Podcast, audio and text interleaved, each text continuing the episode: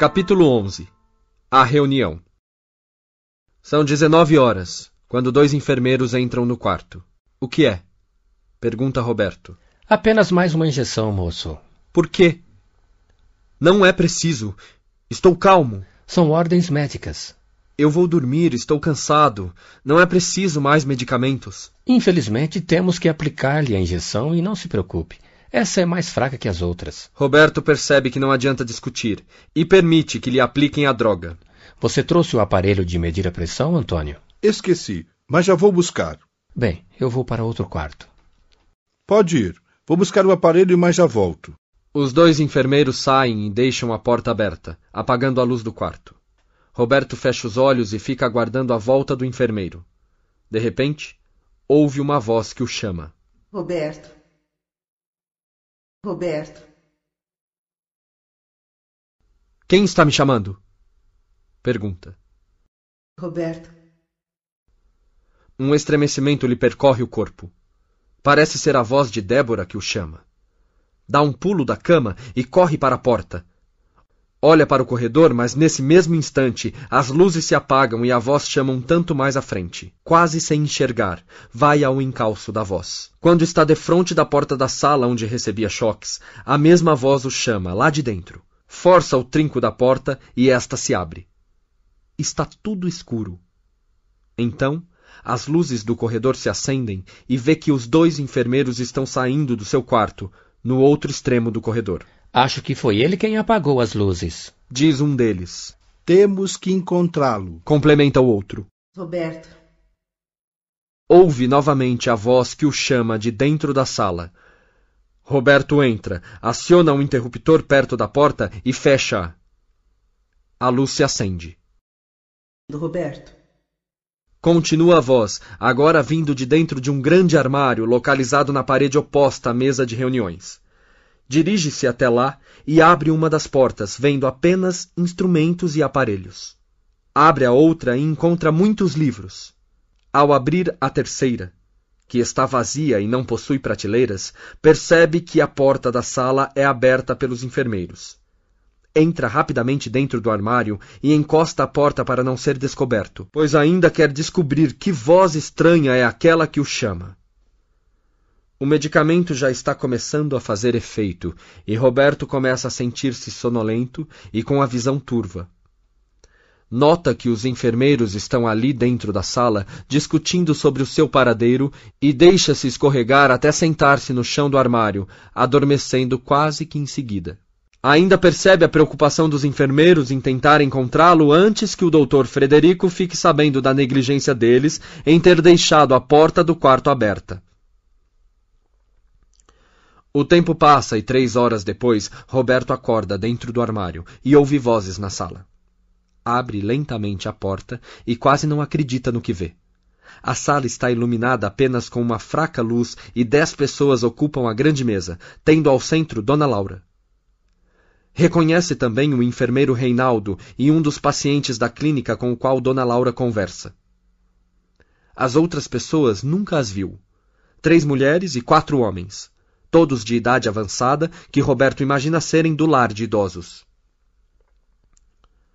Percebe que parece ser a primeira vez que o paciente toma parte naquele tipo de reunião, pois Dona Laura o apresenta aos demais, observando que ele já deve ter estudado e aprendido bastante sobre a doutrina e que já se encontra preparado para começar a aprender na prática.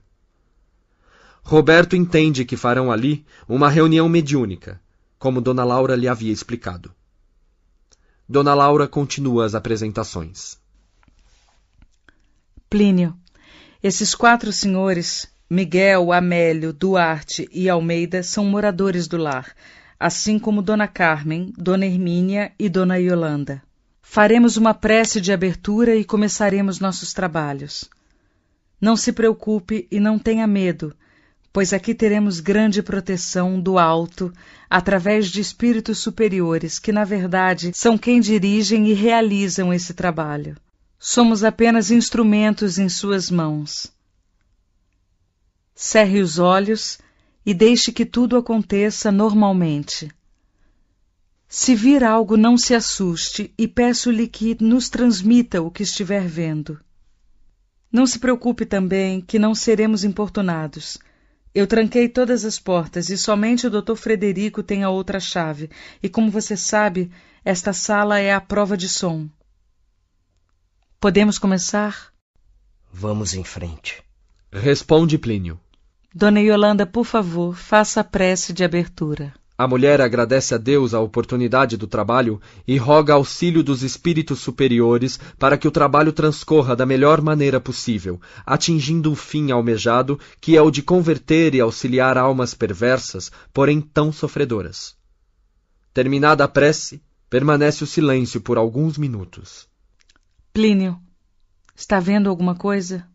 Pergunta-lhe Dona Laura. Não sei. Parece-me que vejo esta sala mesmo com os olhos fechados. Só que. interessante. Ela parece não ter paredes. É como se estivéssemos sentados à mesa, porém o resto é escuridão. Não vejo limites. Espere. Estou vendo alguma coisa brilhante.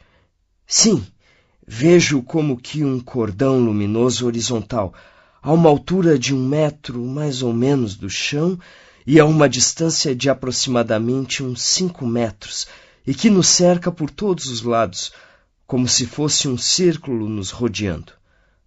Eu também o vejo. Mas você não vê pessoas do lado de dentro desse cordão que nos cerca? Hum? Esse cordão luminoso, Plínio, é como que uma barreira magnética que os espíritos superiores utilizam para nos proteger e impor disciplina ao trabalho. Faça o seguinte: preste atenção no cordão, mas sem forçar muito a visão. Olhe simplesmente. Agora estou vendo. Deixe-me definir bem. Não do lado de cá, mas do lado de fora do cordão. Lá, ao longe, Vejo vultos se aproximando. Estão cada vez mais perto e parecem estar nos ameaçando pelos gestos que fazem. Ao mesmo tempo em que gritam alguma coisa, apesar de não poder ouvi-los. Meu Deus! O que foi? Nesse instante, Roberto também começa a ver o mesmo que Plínio, o cordão luminoso e os espíritos que se aproximam do cordão, e tem o mesmo sobressalto como são horríveis! Uns se apresentam como verdadeiros monstros, como os que já me apareceram. Outros tantos são como que cadáveres em estado de putrefação. Estou começando a sentir um grande medo, dona Laura. Nada tema, meu filho. Confie em Deus. Chegaram até o cordão luminoso e não conseguem ultrapassá-lo. Ficam furiosos. Graças a Deus, Plínio. Como lhe disse, estamos protegidos. Ah, sim. Agora vejo. Meu Deus, que maravilhoso. Estou vendo pessoas normais e até bonitas, vestidas de branco, do lado de cada barreira. Não consigo ver muito bem seus rostos, pois são muito luminosos, parecem feitas de luz. Graças a Deus, estou vendo algo lindíssimo que me deixa muito emocionado. A senhora tem razão, dona Laura. Devem ser espíritos superiores. Roberto também sente uma forte emoção ao ver aquelas figuras maravilhosas, de aparência tão tranquila, e a grande segurança que transmitem. São espíritos superiores, Plínio, e de hoje em diante, quando tiver visões horríveis, peça auxílio a eles e mesmo que não os veja, tenha a certeza absoluta de que eles estarão ao seu lado, ajudando-o, e nada tema. Espere. Agora deixa um daqueles seres horríveis passar para o lado de cada cordão, apesar de os outros não quererem permitir. Tentam segurá-lo, mas não conseguem. Ele também protesta, e os espíritos de luz o trazem facilmente num grande abraço que lhe dão. Ele parece não vê-los e parece não conseguir entender que força estranha é essa que o força a vir até nós. Isso é o que me parece. Você tem toda a razão, Plínio. É isso mesmo que ocorre. Localizam-no atrás de Dona Yolanda. Já o percebo, diz a senhora. Dê passividade, Yolanda. Pede Dona Laura. Para que ele fale conosco por seu intermédio e possamos conversar com ele. Como é horrível! Sussurra Plínio para Dona Laura ao vê-lo mais de perto. Parece um corpo em decomposição, com parte dos ossos e das vísceras à vista, e todos esses vermes. Ah, meu Deus! Devemos olhá-lo com piedade e com amor, Plínio. Ele sofre muito com isso. É um espírito que, tão apegado à matéria, sofre no perispírito a decomposição do próprio corpo, pois ainda está muito ligado mentalmente a ele. Inacreditável! Torna a sussurrar Plínio. Como isso é possível? Por que está nessa situação? Como você já aprendeu, por diversos motivos, meu filho. Um deles é a própria consciência pesada e culpada que não o deixa ver outras perspectivas.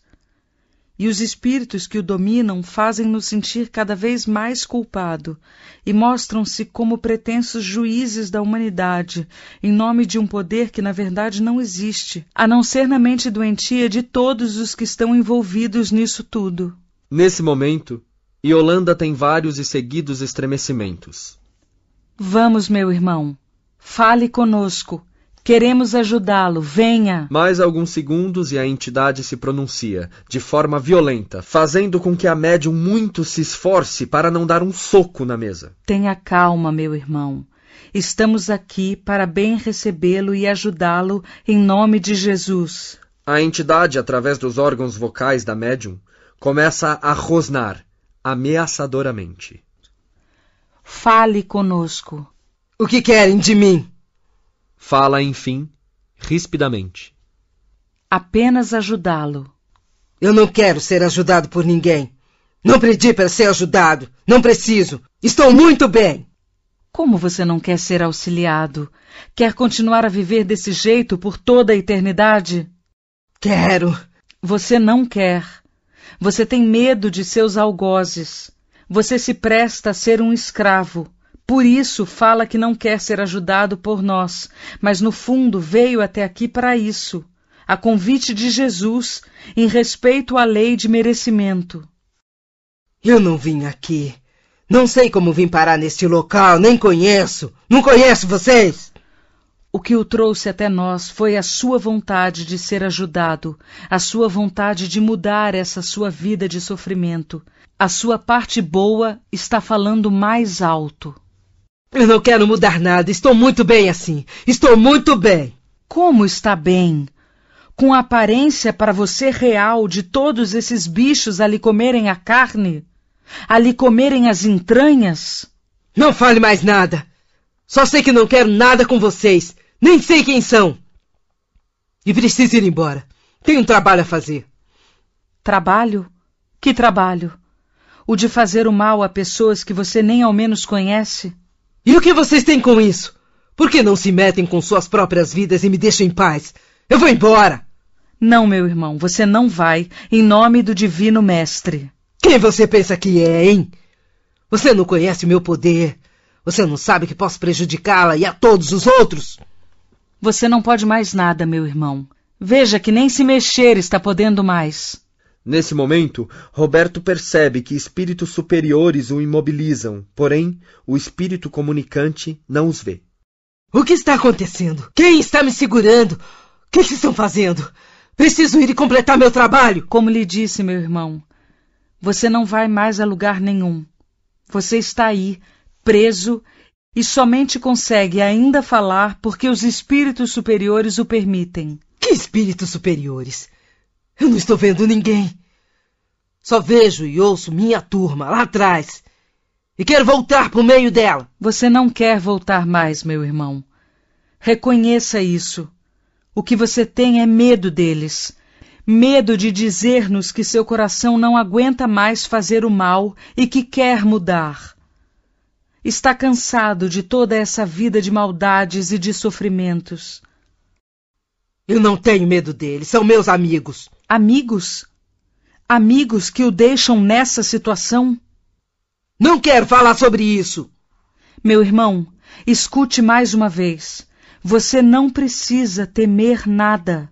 Aqui conosco você está em segurança. Se quiser ser auxiliado, basta dizer-nos do fundo de seu coração e deixe que o ajudemos. Ninguém irá persegui-lo. Você está vendo que eles não conseguem passar para o lado de cá daquele cordão luminoso. Que poder eles têm? Nenhum diante da bondade de Deus, da bondade de Cristo e de seus emissários. Roberto percebe que a entidade já não está mais tão agressiva e que parece interessar-se pela ajuda que lhe é oferecida. Olha para trás e não sabe o que dizer. Ao invés de olhar para eles, irmão, preste atenção no que vamos lhe propor. Não se importe com eles, que agora fazem parte apenas de um passado. Liberte-se dessa tortura e do mal que pratica. Você vê essa porta de luz que se abre ao seu lado? Nesse momento, Roberto fica mais deslumbrado ainda com o que vê. Uma porta se abre do nada ao lado do espírito e a luz que se irradia do interior dessa passagem é intensa. O espírito volta-se para ela e fica estático. Vamos, meu irmão. Atravesse-a em nome do divino amigo. Do outro lado encontrará espíritos fraternos que irão ajudá-lo, sem nada lhe cobrar. Sua própria consciência um dia lhe dirá como fazer para resgatar tudo o que fez de mal. Não tenha medo, é o melhor para você. Aproveite essa oportunidade. Outra não terá tão breve, pois existem muitos espíritos como você para serem auxiliados. Eu não sei, Responde indeciso e apontando. Sem olhar para trás, pergunta: E eles? Não se preocupe. Todos terão essa oportunidade algum dia e nada tema. Eles não poderão fazer nada contra você. E então? Eu quero, mas não encontro forças. Roberto vê então que o espírito de uma senhora de idade começa a surgir, cada vez mais nítida, na claridade da porta. Meu irmão, alguém que você conhece muito bem vai ajudá-lo a ter forças para transpor esse limiar. Olhe bem para a porta e verá alguém acenando. Não vejo ninguém. Meus irmãos, vamos nos concentrar nos olhos desse nosso amigo e rogar a Jesus para que ele possa vislumbrar essa criatura boníssima que o quer ajudar. Façamos uma prece. Jesus, bom e amado amigo de todas as horas, permita que esse nosso irmão, que há muito tempo vem almejando no seu íntimo uma oportunidade como essa, possa enxergar esse ser maravilhoso que se apresenta à sua frente e. Não! Grita o espírito, interrompendo a oração. É minha mãe! É mamãe! Mas não quero que ela me veja nesse estado deplorável. Nisso, todo o quadro se modifica geograficamente. A porta de luz faz um giro de 90 graus, localizando-se entre o espírito sofredor e Dona Laura. O infeliz gira juntamente com toda a cena. Aí, o espírito da genitora fala comovidamente, por intermédio de Dona Laura. Meu filho, há quanto tempo espero por essa oportunidade? Não a despreze agora. Não me impressiona o estado em que se encontra. Amo-o muito e quero ajudá-lo. Venha, atravesse essa passagem e deixe que eu o tenha em meus braços, que o aliviarei de todas as suas dores. Venha, meu filho, faça um esforço. Pense em Jesus e venha. Deus é grande, Pai de misericórdia infinita. Eu vou, mamãe, perdoe-me. Eu vou. Dizendo isso, atravessa a porta. Então, toda a cena desaparece, ficando visível somente o cordão de isolamento e a turba a contestar, ameaçadoramente. Graças a Deus. Exclama Dona Laura. Obrigada, Jesus. Obrigada, amigos espirituais. Que este nosso irmão consiga redimir-se, entendendo que a verdadeira felicidade consiste na constante prática do bem. Roberto encontra-se fortemente emocionado com o que vê e ouve. Era a mãezinha dele? Pergunta Plínio baixinho a Dona Laura. Sim, Sua mãe já é um espírito bastante evoluído e faz anos que vem tentando fazer o desditoso filho voltar seu pensamento para o bem, para o arrependimento e para a humildade. Apesar de viver em planos superiores, ela obteve permissão para acompanhar o filho nesse plano inferior em que ele vive, para auxiliá-lo com sua intuição. Levou tempo, sofreu bastante, vendo-o praticar o mal sem conseguir o resultado que desejava e ainda por cima enfrentando o peso da densidade desse plano. E o que ele fazia? Quando desencarnou, talvez por ter uma consciência muito pesada e em virtude de sua vida desregrada aqui na Terra, somente encontrou espíritos afins que o aprisionaram e fizeram com que ele trabalhasse para eles, fazendo mal a espíritos encarnados. E se ele não o fizesse, seria duramente castigado. Atualmente ele obsidiava um de nossos pacientes aqui da clínica, fazendo-o sentir-se mal e ter o que costumeiramente é confundido com um ataque epilético. E agora que ele se encontrou com sua mãe e foi por ela levado, o paciente vai sarar de seus ataques? Provavelmente sim, já que a causa desses ataques foi afastada. E por que obrigavam essa entidade a causar essa perturbação ao paciente? Bem, isso já é um pouco difícil de responder. O que eu poderia dizer-lhe é que deveria haver algum interesse de vingança por parte de algum outro espírito ligado a essas organizações. E não poderão voltar à carga? É por isso que deve ser feito também um trabalho de doutrinação junto ao obsidiado, para que ele mantenha boas vibrações de amor e não se deixe mais envolver por outras entidades. Voltando à mãe do obsessor, por que os outros não a expulsavam? Por ela querer ajudar o filho?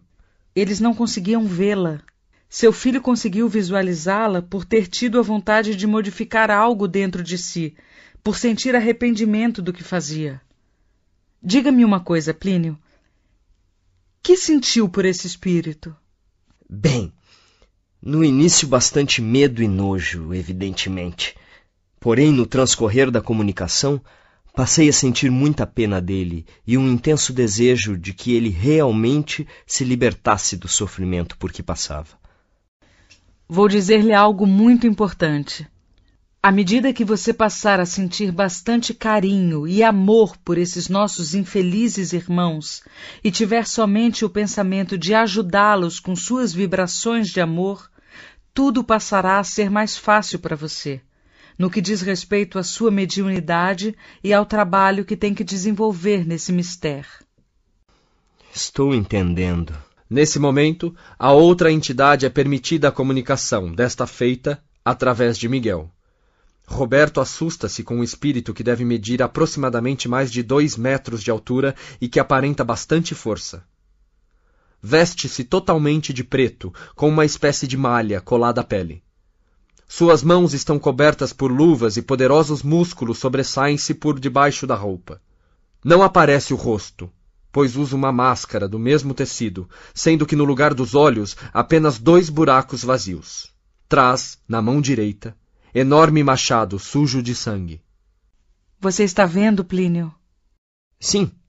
É grande, forte e vestido de preto. Está sentindo, Miguel? Sim, dona Laura. Meus irmãos, vamos rogar a Jesus que nos ampare. Que esse nosso querido irmão possa sentir a vibração de amor ao próximo que lhe endereçamos e que se dobre ante a magnitude do universo para poder ser auxiliado. Nessa hora, um espírito superior posiciona-se bem próximo de Dona Laura, enquanto que diversos outros aplicam passes sobre a entidade que vai comunicar-se. A respiração de Miguel torna-se cansada, ofegante e ruidosa. Deus nos ajude. Pede antes de entrar em contato mediúnico com o infeliz. Mais alguns segundos e a comunicação começa a ocorrer. Quem é, querido irmão? Grita. Quem? Eu? Eu não sou querido nem irmão de vocês. Só vim aqui para avisá-los de que não devem meter-se mais com os meus escravos, ou vou me vingar de todos vocês. Para onde o levaram? Tragam-no de volta ou irão se arrepender. Vamos, mulher, diga-me. Eu lhe ordeno. Acalme-se, amigo. Em primeiro lugar, ninguém levou seu escravo à força. Foi ele quem escolheu o caminho do bem. Como não o levaram à força? Vi muito bem como trouxeram até aqui. O irmão está equivocado. Há algum tempo ele já sentia essa vontade de voltar-se para o bem e sair desse mundo horrível que vocês lhe impunham. Ele não veio à força. Apenas veio até aqui protegido pelos espíritos de luz.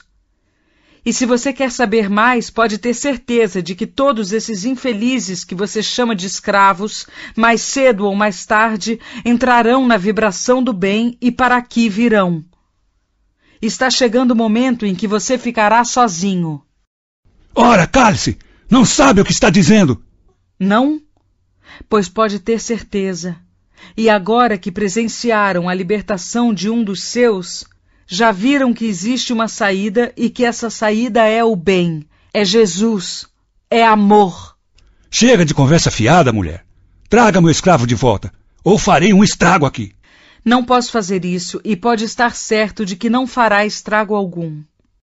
Você pensa que conseguirá prender-me como fez com aquele miserável? Sim, mas não acho que será necessário. Você não fará nada, pois assim como aquele que chama de escravo, você veio até aqui para nos ouvir e agarrar-se a alguma oportunidade também.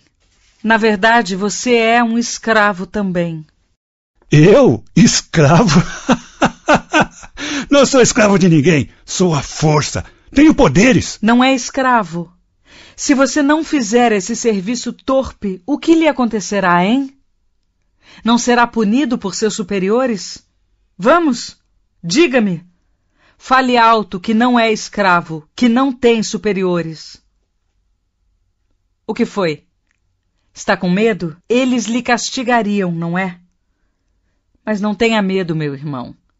Assim como aquele infeliz, você também está seguro entre nós. Está seguro entre os espíritos de luz que querem ajudá-lo. Não! Preciso voltar para o lugar onde estava. Não quero mais ficar aqui.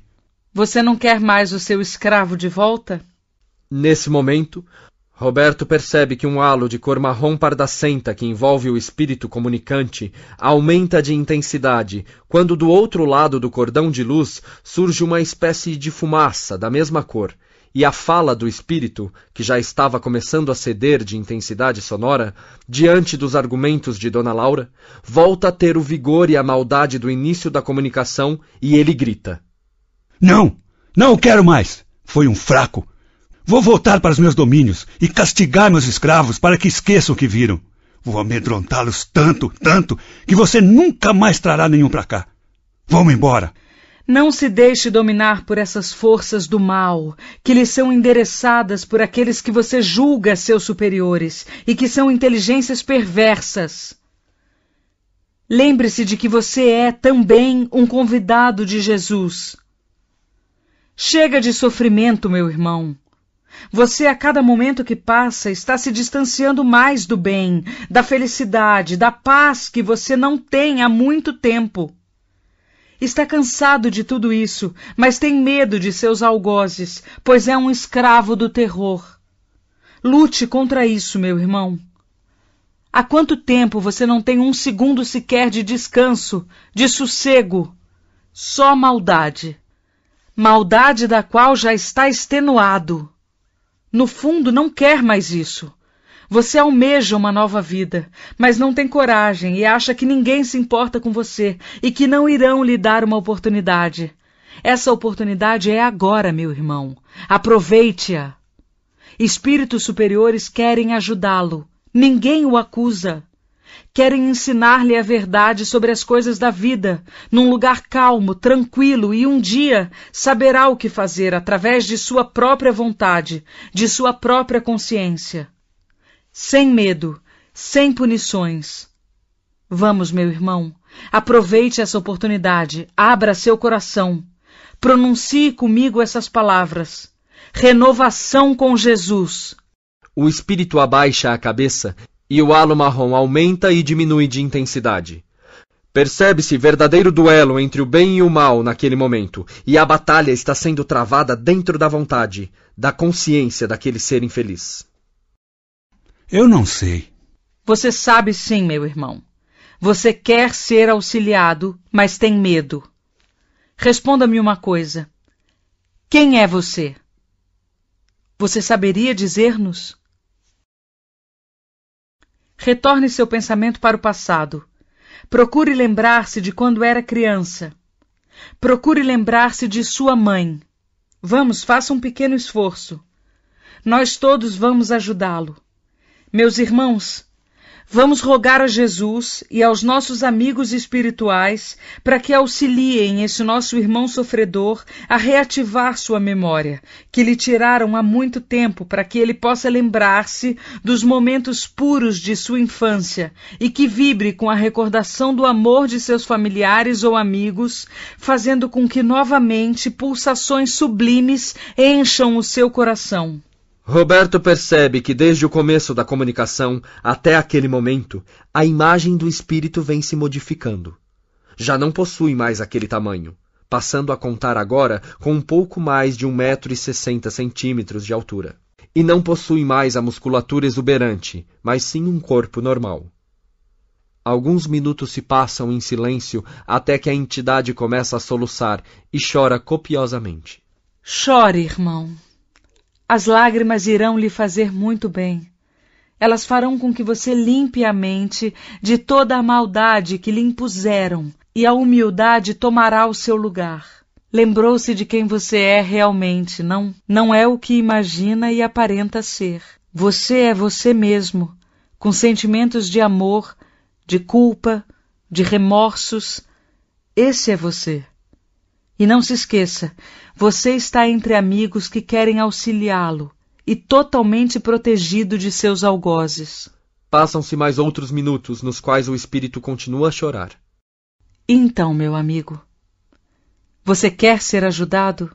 Uh, sim. Já está vendo a passagem de luz? Estou. O que espera? E os outros? Pergunta, referindo-se aos tantos espíritos que lhe são escravos. Não se preocupe. Sem o seu jugo, eles irão também. Vai, amigo, não perca essa oportunidade. Diga, renovação com Jesus, e ultrapasse essa porta. O espírito olha para Dona Laura com lágrimas nos olhos e fala ainda envergonhado. Renovação com Jesus.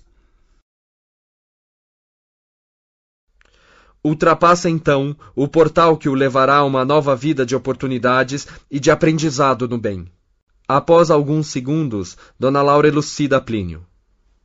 Esse espírito que acabou de se comunicar era quem tinha a incumbência de fazer com que os outros escravizados realizassem trabalhos a mando de outras entidades que se devotam ao mal aparentemente superiores a ele, devido ao grande poder de hipnotização delas.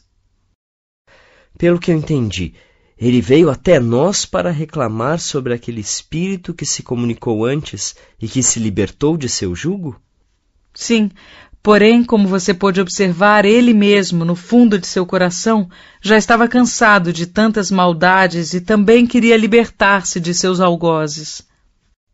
Sim, Após alguns minutos de silêncio, nos quais Dona Laura pede a todos que fiquem orando pelo bem de todas as entidades sofredoras, Plínio pergunta-lhe, apontando para a turba: Dona Laura, por que todos aqueles espíritos vêm até aqui e ficam nos ameaçando?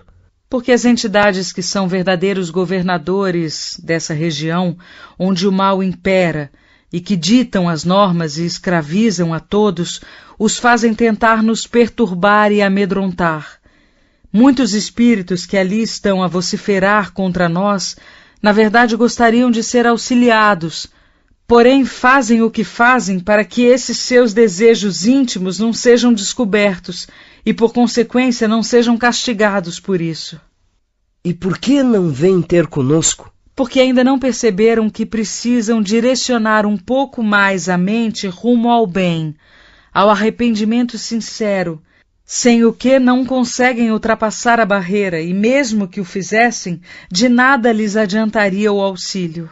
Um dia seus corações irão se encher de humildade, arrependimento, e aí então estarão prontos para a oportunidade. Entendo. Para tudo tem a hora certa, Plínio. O que é realizado em hora errada só causa prejuízo. Em nada a precipitação traz benefícios. Dona Laura, Interrompe Reinaldo. a senhora está vendo esse espírito desesperado, andando de um lado para o outro sem parar? Sim, deve estar sofrendo muito, pois estou tendo a intuição de que ele é um suicida. Veja o buraco em seu crânio. Está vendo, Plínio? Sim, dona Laura. Ele tem um pequeno orifício na têmpora direita e um grande rombo do outro lado da cabeça. Roberto também o vê.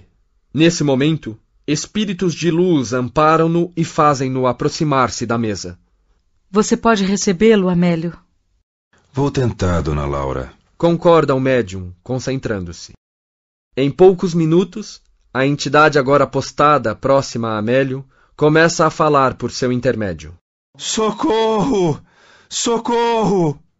Pede aflito o espírito do homem suicida. Almeida, doutrinador auxiliar de Dona Laura, fala com ele. Tenha calma, irmão. Estamos aqui para ajudá-lo. Socorram-me!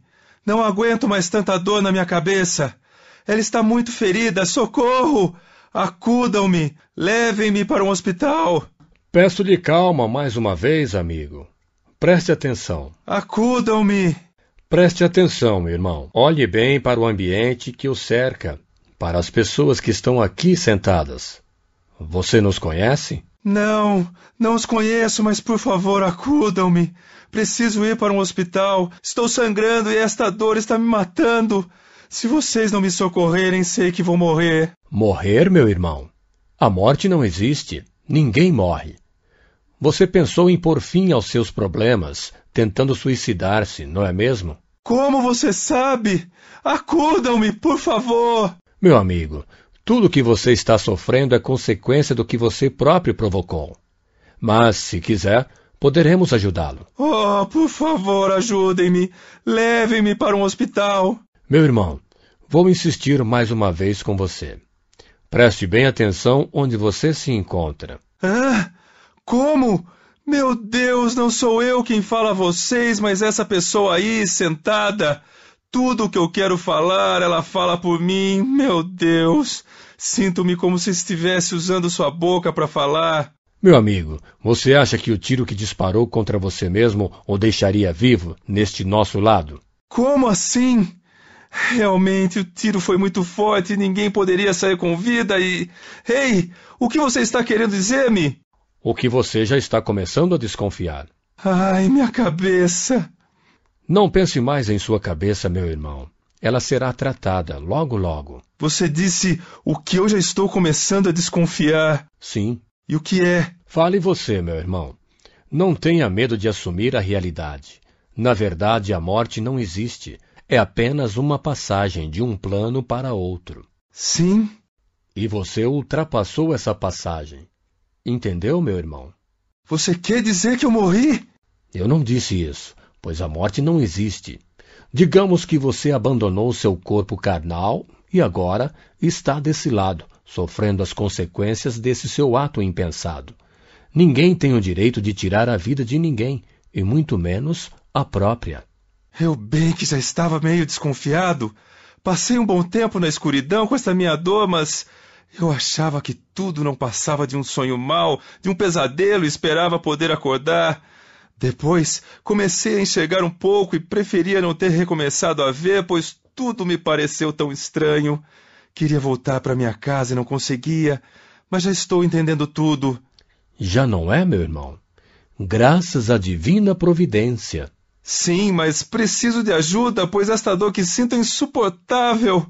Pois então, nós vamos rogar a Jesus que permita que seus emissários o auxiliem, fazendo-o adormecer, pois deve estar muito cansado por todo esse tempo em agonia. Sim. Então espíritos de luz aplicam passes sobre a entidade para que esta adormeça. Logo após, carinhosa e cuidadosamente, outros espíritos carregam-no e o levam, desaparecendo assim como haviam chegado. Ele vai ficar adormecido por quanto tempo, dona Laura? Pergunta-lhe Plínio. Talvez dentro de algumas semanas ele volte mais restabelecido para seguir de perto o desenrolar dos trabalhos. ajudando-se com o amparo de Jesus. Veja você que quando ele deu um tiro na própria cabeça, seu perispírito sofreu também o impacto.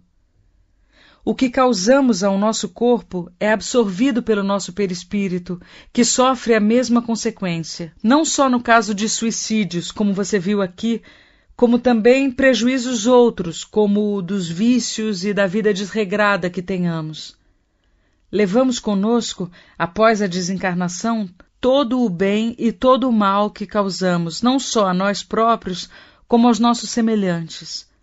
E isso tudo é refletido em nosso perispírito, que tem que ser recomposto e curado nesse outro lado da vida. Ele precisará ir para um hospital do outro lado? Sem dúvida alguma. E quero ressaltar que não somente ele, quanto aqueles outros que passaram para o outro plano com graves problemas a nível de perispírito por males cometidos a si próprio e ao próximo. Dona Laura, interrompe Reinaldo. Solicito vibrações para o senhor Francisco, que mora na rua Carlos Pontes, número 320, Vila Osório, que está passando por muito sofrimento, vítima de terrível obsessão. Você o conhece, Reinaldo? Sim. Estive em sua casa no fim de semana e ele está muito doente. Apesar de contar com apenas 48 anos, parece ter pouca energia e disposição de um velho de mais de noventa. Não consegue mais levantar-se da cama, não sente apetite e diz não ver mais sentido na vida que leva. Percebi uma entidade a sugar-lhe as forças, ininterruptamente.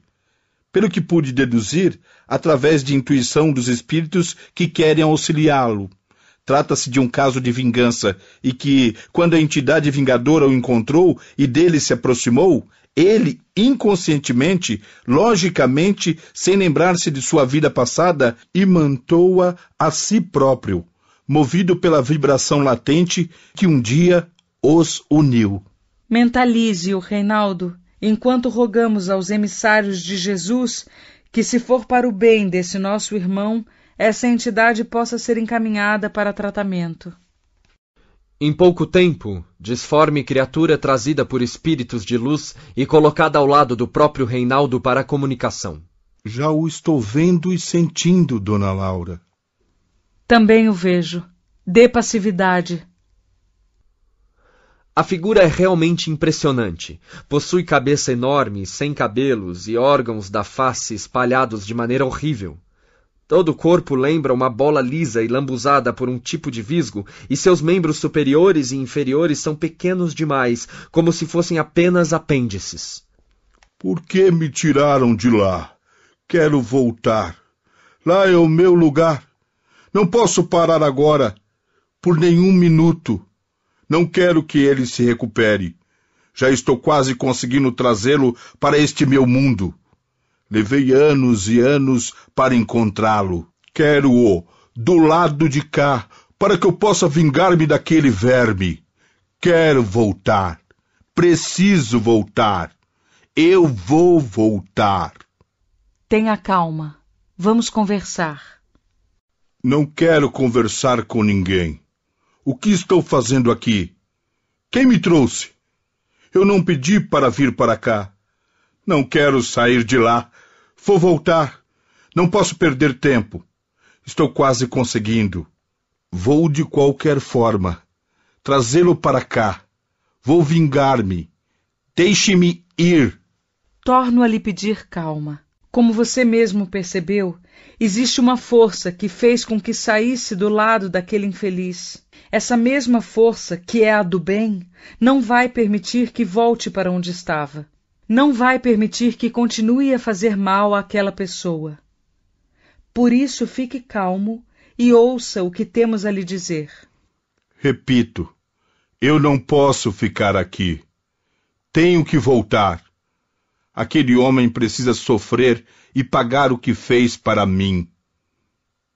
Se ele me matou, tenho que matá-lo também.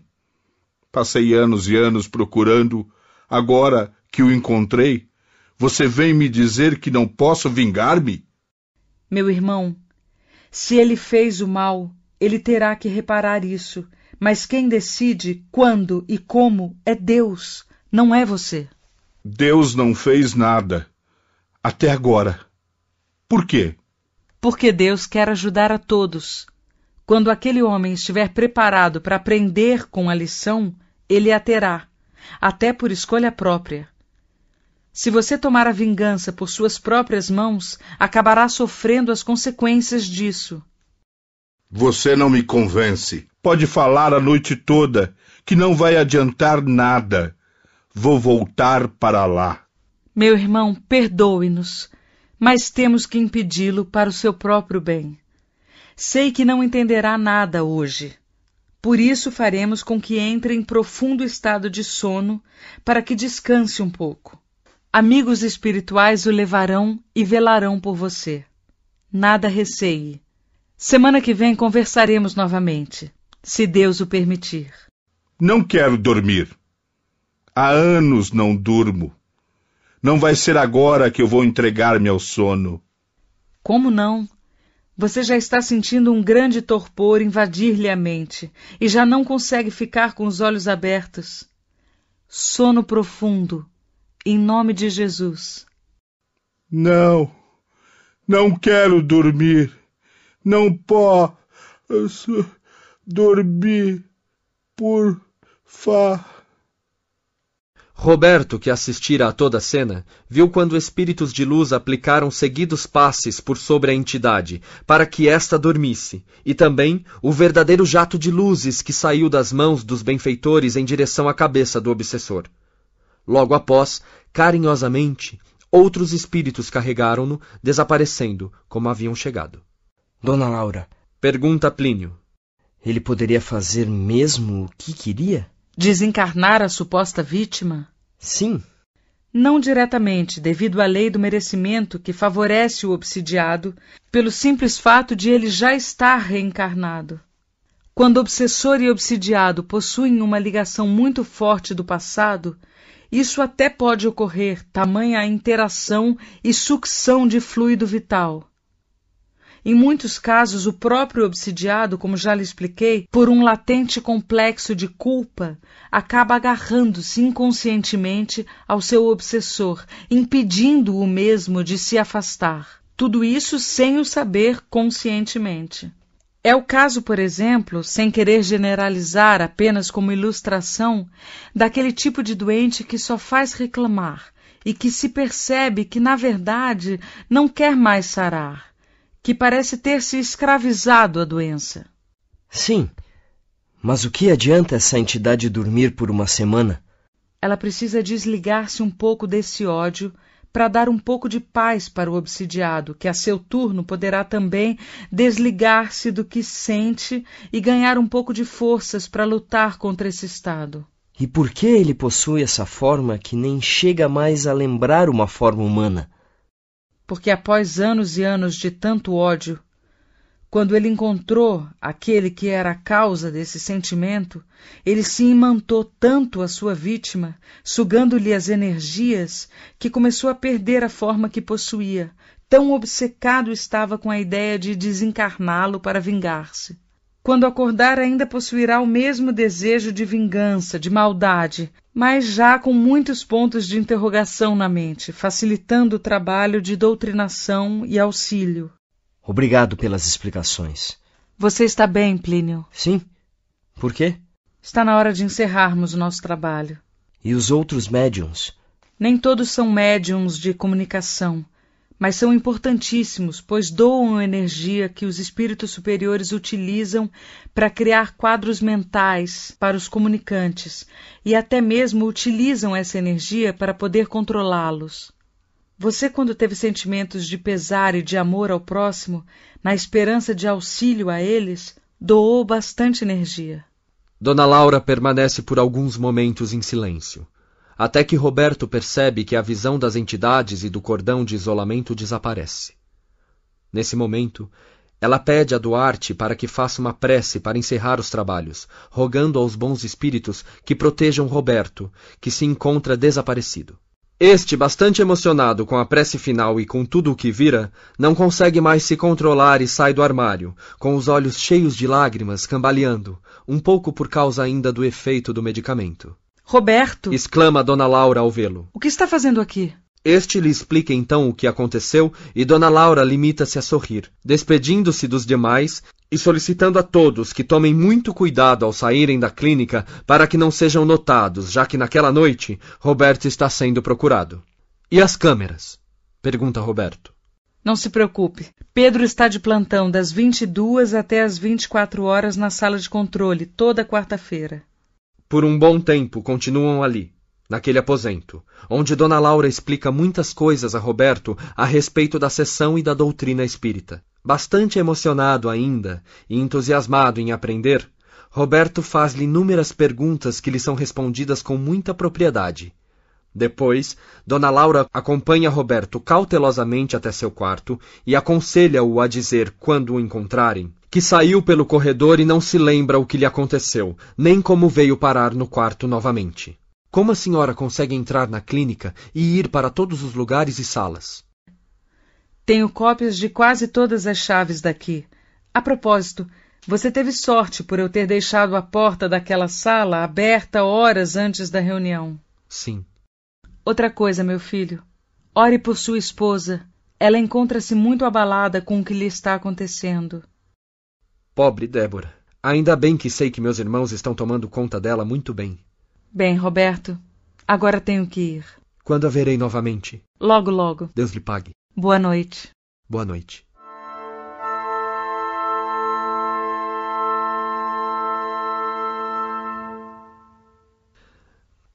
Deitado após a reunião mediúnica, senti-me bem mais otimista em relação ao que o destino me reservava, pois percebi que poderia, com o passar do tempo, a exemplo de Plínio, controlar as minhas visões e a minha mediunidade e voltar a ter uma vida normal.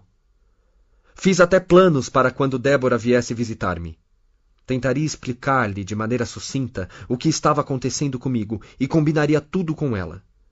Quando eu percebesse que já estava em condições de sair da clínica, eu lhe avisaria e ela então retiraria a minha internação. Custei a dormir, lembrando-me do que vira e ouvira na reunião, e principalmente da conversa que mantive com Dona Laura até perto da meia-noite, quando ela teve que ir, antes da troca de plantão do enfermeiro Pedro, na sala de controle das câmeras. Impressionante as revelações que Dona Laura fez-me sobre as organizações que existem no mundo espiritual devotadas ao mal, lideradas por entidades que viveram neste nosso lado. Há séculos, geralmente religiosos de grande poder carismático, que, acobertados pelo manto enganoso da religiosidade, cometeram atrocidades sobre seus fiéis seguidores e que se revoltaram quando da desencarnação, ao constatarem que os títulos santos que possuíam aqui na Terra de nada lhe valeram na verdadeira vida que é a espiritual. Conquistaram e comandam verdadeiros exércitos com graus hierárquicos, nos quais supõem-se detentores do poder de punição e escravização sobre infelizes criaturas. São organizações em que se trocam trabalhos no mal por prazeres ou então punições atrozes sobre os desobedientes. Situam-se em camadas vibratórias inferiores, onde as ondas mentais maléficas funcionam como poder hipnótico de maneira, como já disse, hierárquica. E a interação dessas forças do mal com espíritos encarnados é muito grande, através de médiums que ou agem também com intuito religioso, ou muitas vezes prestam-se a serviços desse tipo por desconhecimento do que estão fazendo, ludibriados que são por motivos habilmente camuflados. Também fiquei sabendo que, em contrapartida, existem outros mundos, onde o bem impera. Dona Laura explicou-me que, após o desencarne, o espírito pode ser levado para um mundo de vibrações benéficas, onde a alegria do trabalho no bem é a tônica constante em busca da evolução. Revelou-me que diversos planos evolutivos aí existem, dependendo do preparo do desencarnado, e que, conforme o seu desprendimento em benefício do próximo, os irá galgando paulatinamente. Outro detalhe é que muitas entidades desencarnadas podem passar por períodos de sofrimento pelo que a própria consciência as coloca, e que, por sincero arrependimento e vontade de modificar-se, são transferidas para planos melhores, ainda aqui, próximos à crosta, onde podem aprender e trabalhar no bem antes de para aqui voltar em busca do resgate necessário de suas dívidas, junto àqueles aos quais provocaram sofrimentos, ou aos quais devem perdoar ou serem perdoados. Outros tantos precisam ser auxiliados por espíritos encarnados em trabalhos mediúnicos, como o caso do que ocorreu na reunião da qual participei. Mais impressionado fiquei quando soube que nesse outro lado existem lugares para se morar hospitais para a recuperação das entidades lesadas e doentes, a nível de perispírito, que na verdade corresponde ao corpo do espírito desencarnado. Muitos precisam alimentar-se, utilizar meios de transporte e que existem muitos departamentos de controle e planejamento das atividades de socorro espiritual e também dos serviços básicos de manutenção dessas verdadeiras cidades no além inclusive serviços de socorro e transporte de espíritos auxiliados, pois a passagem de um plano para o outro é quase impossível sem a ajuda e orientação de espíritos superiores que promovem esse tipo de trabalho.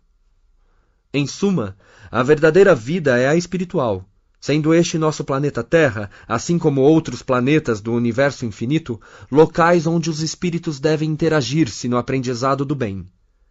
Também Bastante interessantes as explicações sobre a vida em outros planetas. Quando perguntei a Dona Laura se um dia, quando o homem chegar em outros planetas, ele veria seres iguais a nós, habitando-os, ela explicou-me que imagina que na maioria não encontre, pois o planeta serve apenas como localização de planos vibratórios diferentes do nosso, ou seja, estariam vivendo em outra dimensão. Como exemplo mais próximo, existe a nossa Terra, também localização dos diversos planos espirituais com os quais nos relacionamos. Tanto os planos inferiores como os mais superiores da Terra estão ligados à mesma massa gravitacional que nos imanta. Tanto que há planos que, apesar de vibrar em faixas diferentes, estão localizados em nosso espaço geográfico. Mas pode o leitor imaginar que tudo estava se encaminhando bem para mim a partir, como já disse, daquele momento, após a reunião mediúnica. Grande engano. Fatos estarrecedores começaram a acontecer comigo. Situações incríveis e grandes desgostos e decepções envolvendo pessoas que nunca poderia imaginar. Como temos que trabalhar para melhorar os homens e a nós mesmos. Como temos que lutar para não cair na obsessão e no ardil, tramado e desenvolvido a longo prazo e com muita paciência por espíritos que se entregam à prática do mal. Quanto de amor teremos de suscitar nos corações dessas entidades desencarnadas e encarnadas para que a cobiça, a inveja, a ganância e a vingança sejam trocadas por amizade, auxílio mútuo, perdão e amor ao próximo.